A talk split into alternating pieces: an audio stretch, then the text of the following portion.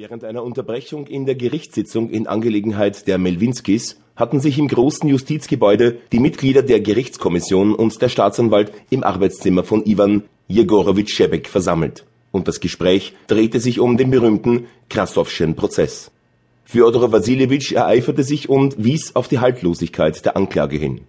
Iwan Jegorowitsch hielt an seiner Meinung fest, Pietr Iwanowitsch aber, der von Anfang an sich an der Diskussion nicht beteiligt hatte, schenkte ihr keine Aufmerksamkeit und überflog die soeben gebrachten Tagesblätter. Meine Herren, rief er aus, Ivan Illich ist gestorben. Was Sie sagen? Da, lesen Sie, sagte er, Fjodor Wassiljewitsch die soeben gebrachte Zeitung reichend. In einer schwarzen Umrahmung standen die Worte gedruckt. Praskovja Fjodorowna Golowin teilt gramerfüllt allen Verwandten und Bekannten das Ableben ihres geliebten Gatten, des Gerichtshofmitgliedes Iwan Ilyich Golowin mit, welches am 4. Februar dieses Jahres 1882 erfolgt ist. Das Begräbnis findet am Freitag um 1 Uhr nachmittags vom Trauerhause aus statt. Iwan Ilyich war ein Amtskollege der hier versammelten Herren und alle hatten ihn gern. Er war seit einigen Wochen leidend und man sagte, dass seine Krankheit unheilbar sei. Seine Stelle blieb einstweilen unbesetzt, doch sprach man davon, dass Alexejew im Falle seines Ablebens sie erhalten und Winikow oder Stabel an Alexejews Stelle kommen würden, so dass der erste Gedanke jedes einzelnen der Herren, welche im Arbeitszimmer beisammen waren, bei der Nachricht vom Tode Ivan Ilitsch der war, welche Bedeutung dieser Tod auf die Versetzung oder das Avancement dieser Mitglieder oder ihrer Bekannten wohl haben könnte. Jetzt werde ich gewiss die Stelle von Winikow oder Stabel bekommen dachte für sich Fjodor Wassiljewitsch. Sie ist mir längst schon versprochen worden, dieses Avancement, aber bedeutet für mich 800 Rubel Zulage, außer der Kanzlei.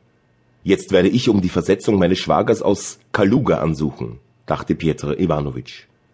Meine Frau wird sich darüber sehr freuen. Nun wird man nicht mehr sagen können, dass ich niemals etwas für die Angehörigen getan habe. Ich dachte es mir, dass er sich nicht mehr erholen würde, sagte laut Pietr Iwanowitsch. Schade. Was hat ihm eigentlich gefehlt?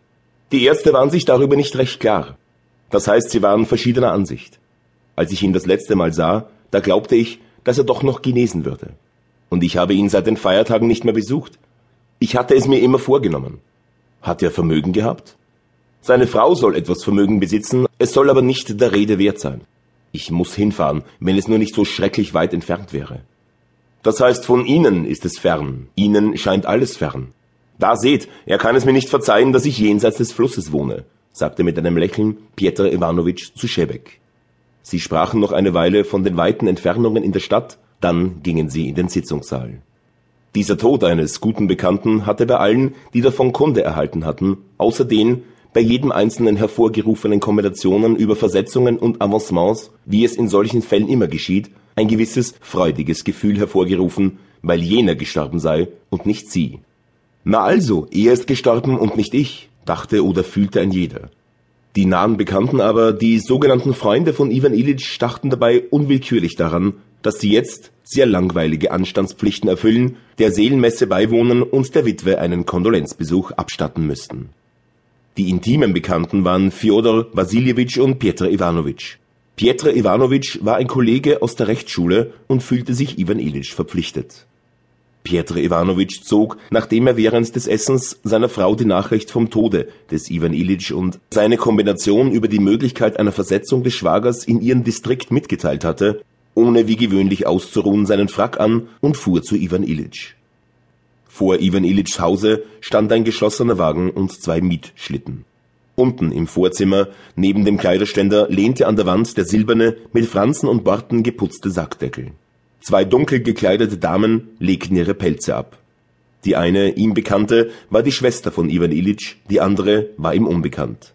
Schwarz, Pietro Iwanowitschs Kollege, war gerade im Begriffe, die Treppe herunterzukommen. Er blieb auf der obersten Stufe, den Eintretenden bemerkend stehen und blinzelte mit den Augen, als wollte er sagen, Ivan Ilitsch, hast es dumm angestellt. Da sind wir doch andere Kerle.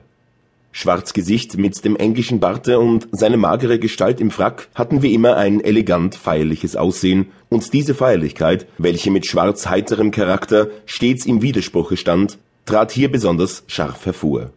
So dachte Pietro Iwanowitsch. Pietro Iwanowitsch ließ den Damen den Vortritt und ging langsam hinter ihnen die Treppe hinauf Schwarz kam nicht herunter, sondern blieb